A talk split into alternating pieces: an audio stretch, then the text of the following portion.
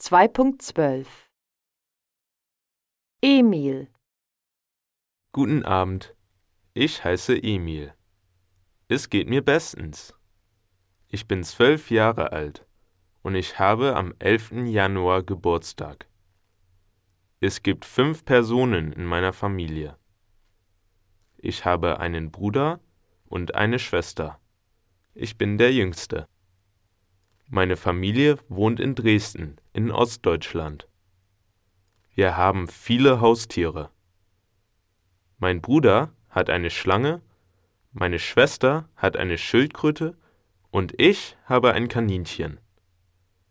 Die Schlange frisst Fleisch und die Schildkröte frisst Salat. Mein Kaninchen frisst Gemüse und trinkt Wasser. Meine Familie heißt Weber. Das schreibt man W E B E R.